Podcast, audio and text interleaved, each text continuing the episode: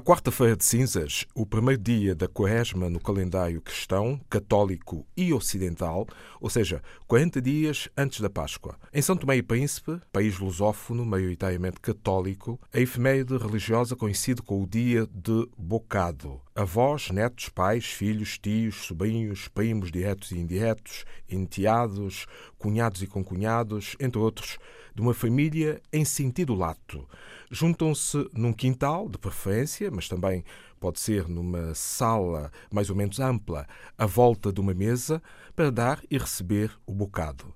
Cabe a responsabilidade e o direito de o fazer ao elemento mais velho, a matriarca ou ao patriarca, levar a colher com uma porção do prato típico confeccionado para o efeito, geralmente o calulu de peixe, também blá blá e jogó ou misongué, isaquente de azeite de palma ou feijão a moda da terra, a boca de outro membro da família, em regra, do mais velho para o mais novo. Por razões de higiene, cada pessoa deve ter consigo colher limpa para que possa receber o seu bocado. Uma tradição secular nas ilhas, que eu próprio vivi em parte da minha infância, toda a adolescência e um pouco já em adulto. Bocado, lembrança soe nenhum.